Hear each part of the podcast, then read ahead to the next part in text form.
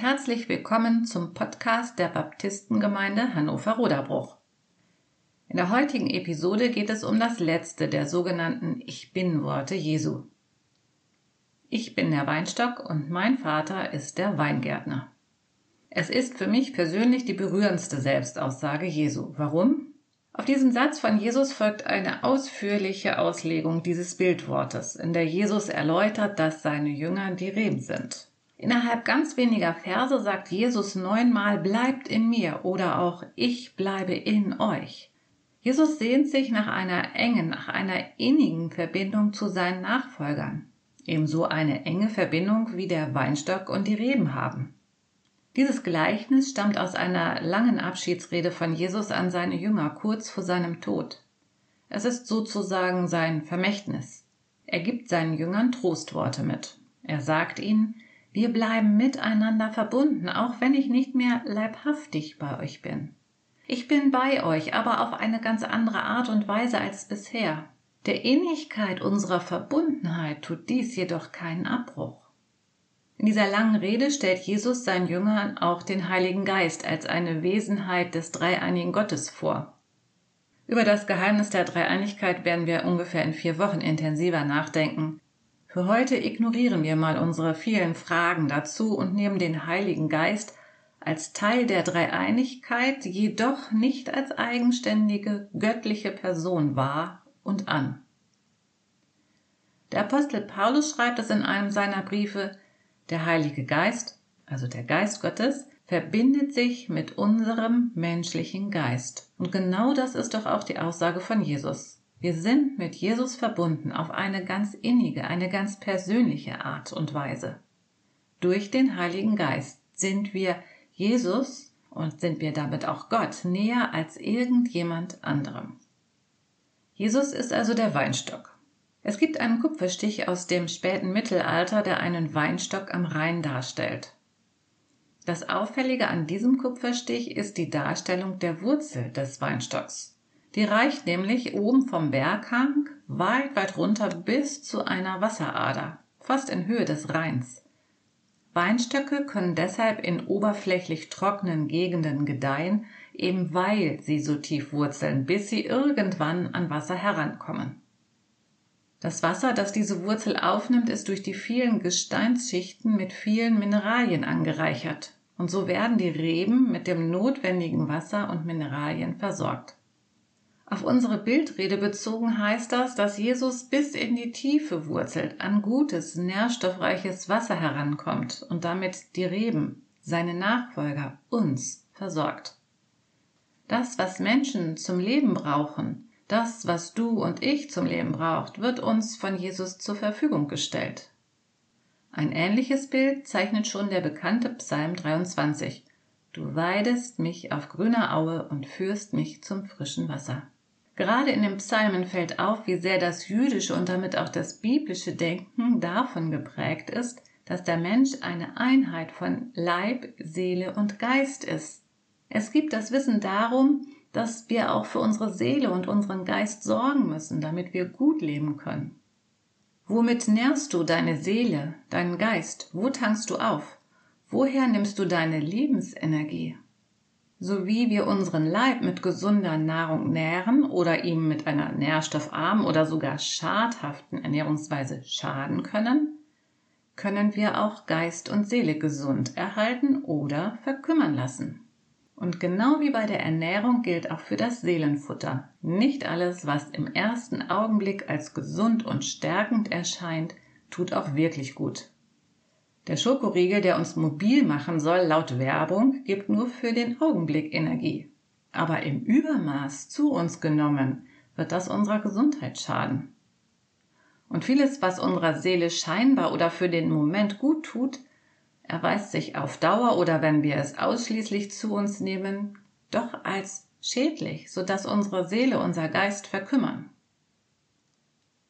Ein Liebesroman oder eine Schnulze im Kino zu schauen, ist für den Moment richtig wohltuend. Ich genieße das auch, gelegentlich auf diese Weise mal die brutale Realität außen vor zu lassen. Aber ich merke, wenn ich mich ausschließlich davon ernähre seelisch, dass der Umgang zu meinen Mitmenschen oberflächlich wird. Und dann, wenn das Leben mal seine unangenehme Fratze zeigt, bin ich völlig widerstandslos, weil ich in meiner Traumwelt der Liebesromanzen war. Und so kann ich dann mit den Schwierigkeiten des Alltags nicht umgehen. Um das Leben meistern zu können, in allen Facetten, brauchen wir ein Fundament, das uns trägt. Das Leben mit seinen Anforderungen sorgt jedoch dafür, dass das Lebensfundament an Stabilität verlieren kann. Dass es bröselig wird, da tun wir gut daran, dafür zu sorgen, dass das Fundament stabil bleibt. Denn im Gegensatz zum Fundament eines Hauses ist unser Lebensfundament organisch. Es kann wachsen oder an Kraft verlieren und es braucht immer neuen Input, neue Inspiration. Im Bereich der Religionen und Ideologien gibt es unzählige Angebote, die uns versprechen, hier, hier findest du das ultimative Fundament für dein Leben, das dich stets und immer und in jeder Situation trägt. Vieles erscheint exotisch, vieles ansprechend, einiges abstrus, einiges unattraktiv. Jesus Christus nimmt für sich in Anspruch, genau das Fundament zu sein, das dich trägt im Hier und Jetzt und sogar noch über den Tod hinaus. Aber wieso sollten Menschen des 21. Jahrhunderts diesem Versprechen trauen? Nun, wer es nicht ausprobiert hat, hat auch keine Chance zu erfahren, ob Jesus zuverlässig ist und seine Verheißung einhält oder nicht. Glauben ist auch immer ein Ausprobieren. Theoretisch können wir über so vieles nachdenken und philosophieren. Doch damit haben wir keine Ahnung und wir haben auch keine Ahnung dann, wie zuverlässig Jesus ist. Ich meine, in anderen Bereichen machen wir es doch ganz genauso. Die Werbung verspricht uns eine super tolle Creme, mit der wir auch als 50-Jährige noch aussehen wie 20. Und dann laufen wir los in den Supermarkt, legen viel Geld auf den Tisch und probieren die Creme aus. Bei Jesus aber wollen wir als Menschen Beweise, Beweise und noch mehr Beweise, dass es funktioniert. Oder wagen wir einen Blick in andere Heilsversprechen, Unsere allerbeste Freundin erzählt, dass sie mit der Edelsteintherapie von Depressionen geheilt wurde. Und wir melden uns unverzüglich bei einem Edelsteintherapeuten an. Doch die Berichte von Menschen, die durch Jesus Heilung von alten Verletzungen oder Befreiung von Süchten erfahren haben, werden ganz oft angezweifelt. Warum eigentlich?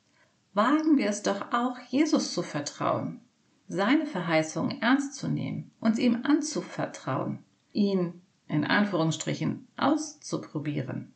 Ich las einen Bericht von einer jungen Frau, die richtig viel ausprobiert hat, um ein tragfähiges Fundament im Leben zu bekommen. Sie sagte, und jetzt zitiere ich, es ging immer darum, mich spirituell aufzurüsten und alles Negative zu vermeiden. Doch nur bei Jesus habe ich einen Gott gefunden, der sich nicht zu fein ist, sich mit meinem Leiden, meinem Versagen und meinem Schaden zu befassen. Er kommt in eine armselige Krippe in einen stinkenden Stall, lässt sich verhöhnen und foltern und stirbt als arme Sau den übelsten Verbrechertod. Und das alles, um den Menschen zu zeigen, dass Gott sie liebt und sie will. Das habe ich sonst nirgends gefunden. Zitat Ende. Diese junge Frau hat Jesus ausprobiert hat gefragt, ob das wohl stimmt. Und sie ist fündig geworden. Ein weiteres berührt mich in diesem Gleichnis. Weinbau ist nach wie vor die anstrengendste und aufwendigste Art der Landwirtschaft. Von dem Zeitpunkt, wenn die Reben anfangen auszutreiben, bis zur Lese der Trauben, besucht der Weingärtner 14 Mal jeden einzelnen Weinstock und inspiziert die Reben auf Wachstum, Krankheit und hebt heruntergefallene Reben vom Boden auf. 14 Mal. Was für ein Aufwand. Keine Maschine kann das übernehmen. In dem Gleichnis bezeichnet Jesus Gott als den Weingärtner. Das heißt doch also, Gott kümmert sich persönlich und intensiv um den Weinstock und um die Reben, also um die Jünger, um die Jesus-Nachfolger, um mich, um dich. Mein Leben, dein Leben hat Gott zur Chefsache erklärt. Mein Wohlergehen, dein Wohlergehen liegt Gott am Herzen. Dafür setzt er sich ein. Wenn wir die Aussagen von Jesus näher betrachten und auch wenn wir uns mit der Arbeit des Weingärtners befassen, dann merken wir aber sehr schnell, dass Gottes Kümmern um unser Wohlergehen nicht in erster Linie ein Wellnessprogramm ist mit Streicheleinheiten und Luxusannehmlichkeiten. Jesus spricht davon, dass Reben beschnitten und gereinigt werden müssen. Das hört sich unangenehm und sogar schmerzhaft an. Wehren wir diese Gedanken noch nicht gleich ab. Befassen wir uns mal damit.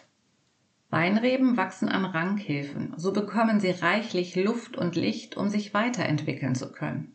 Gelegentlich fällt eine Rebe aber auch mal runter, auf den Boden, in den Dreck. Wenn das Wetter dementsprechend schlecht ist, können sich schnell Krankheiten oder Pilzbefall entwickeln. Der Weingärter muss bei seinem wöchentlichen Besuch die Rebe vom Boden hochheben, sie säubern und bei Krankheits- oder Pilzbefall Pflanzenschutzmittel aufbringen. Auch Jesus Nachfolger können mal im Dreck landen, sich von Gottes Geboten entfernen, Versuchung wieder besseren Wissens nachgeben, sich in Lügen oder Schuld verstricken, ungerecht handeln, lieblos und hartherzig werden. Die Liste könnt ihr weiter fortsetzen.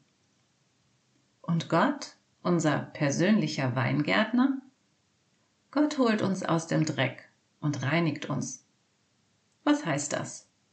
Nun, da sind wir zur Mitarbeit aufgefordert. Das heißt, er deckt auf und sagt, geh los und stelle diese Lüge klar. Stehe aufrichtig zu deinem Fehlverhalten. Bitte Menschen um Vergebung. Geh auf Menschen zu, die du verletzt hast. Lukas, einer der Biografen von Jesus, schildert ausführlich ein Zusammentreffen von Jesus mit einem Zolleinnehmer. Zolleinnehmer waren jüdische Mitbürger, die für die römische Staatsmacht arbeiteten. Sie trieben die horrenden Steuern ein, doch dabei beließen sie es nicht. Sie kassierten noch einen erheblichen Aufschlag, der dann in die eigene Tasche wanderte. Eines Tages lud sich Jesus bei dem Zolleinnehmer Zachäus ein. Zachäus erkannte und bekannte sein ungerechtes Verhalten. Und dann sagte er zu Jesus, siehe, Herr, die Hälfte von meinem Besitz gebe ich den Armen. Und wenn ich mal jemanden betrogen habe, so gebe ich es vierfach zurück. Wow, das nenne ich ja mal eine Einsicht und Veränderungsbereitschaft. Diese Geschichte zeigt uns deutlich das Prinzip, wie wir mit unserem unrechten Verhalten umgehen sollen. Nicht immer werden wir etwas zurückerstatten können. Im Vordergrund stehen Reue zeigen und um Vergebung bitten. Sowohl Jesus, denn alles, was wir einem der geringsten Brüder oder Schwestern von Jesus angetan haben, haben wir auch ihm angetan, als auch denjenigen oder diejenige, die wir verletzt haben, die wir ungerecht behandelt haben, die wir belogen und betrogen haben. Und das ist oftmals sogar noch schwieriger. Denn dann müssen wir vor einem Menschen zugeben, dass wir nicht der tolle Hecht oder die glänzende Powerfrau sind, die alles im Griff haben. Dann müssen wir uns und unserem Gegenüber eingestehen, dass wir nicht unfehlbar sind.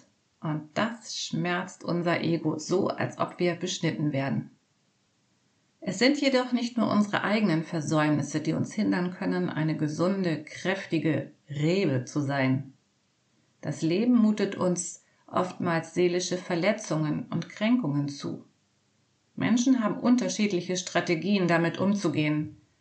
Das sind erlernte Verhaltensmuster, die wir schon als Kinder uns angewöhnt haben. Und als erste Hilfemaßnahme waren diese Strategien hilfreich, notwendig.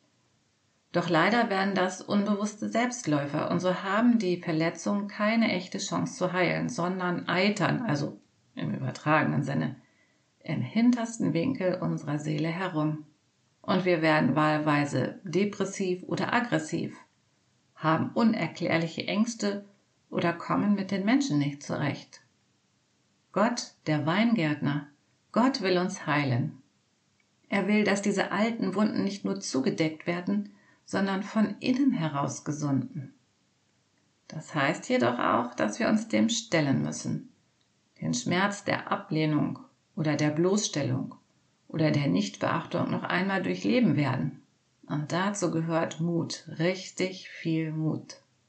und oftmals auch eine Begleitung durch einen Seelsorger oder eine Beraterin und manchmal ist auch eine Therapie ratsam. Wer es allerdings wagt, diesen Weg zu gehen, der wird Heilung und Befreiung erleben. Und das, was Jesus auch in diesem Gleichnis sagt, wer in mir bleibt, der bringt viel Frucht. Wer in Jesus bleibt und zulässt, dass der Weingärtner, dass Gott an und mit ihm arbeitet, der bringt viel Frucht. Paulus schreibt in dem Brief an die Gemeinde in Galatien von der Frucht, die der Heilige Geist in uns hervorbringt. Die Frucht, die der Geist Gottes hervorbringt, ist Liebe, Freude, Frieden, Geduld, Freundlichkeit, Güte, Treue, Rücksichtnahme und Selbstbeherrschung.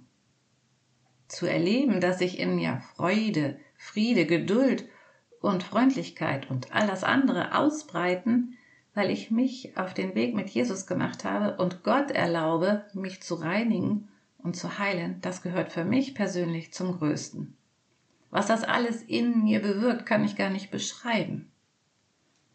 Und weil sich das in mir ausbreitet, kann ich anderen Menschen gegenüber aufrichtig und ehrlich, freundlich, liebevoll und manchmal sogar geduldig sein. Jesus sagt, ich bin der Weinstock, mein Vater ist der Weingärtner und ihr seid, du bist die Reben. Wer in mir bleibt, der bringt viel Frucht.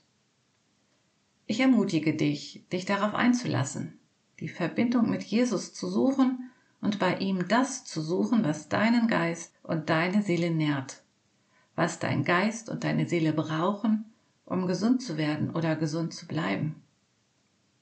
Und ich ermutige dich, den Weingärtner Gott dich behandeln zu lassen, damit du Heilung und Befreiung von der Last deines Lebens erfährst. Der erste Schritt ist ein einfaches Gebet, in dem du dich an Jesus wendest und sagst, ich suche dich, ich will in deine Nähe kommen. Zeige dich mir und wirke an mir. Wenn du mehr wissen willst, dann schreib mir doch unter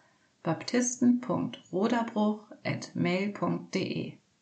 Und wenn dir der Podcast gefällt, gib mir ein Like und aktiviere die Erinnerungsglocke. Die Serie über die Selbstaussagen Jesu ist nun beendet. In den kommenden Episoden werden wir uns mit der Frage beschäftigen, was glauben Christen eigentlich? Anhand des apostolischen Glaubenbekenntnisses werden wir uns mit dem Kern des Glaubens auseinandersetzen. Ich danke euch für euer Zuhören und wünsche euch eine gute Zeit. Bleibt gesund und munter, eure Heike.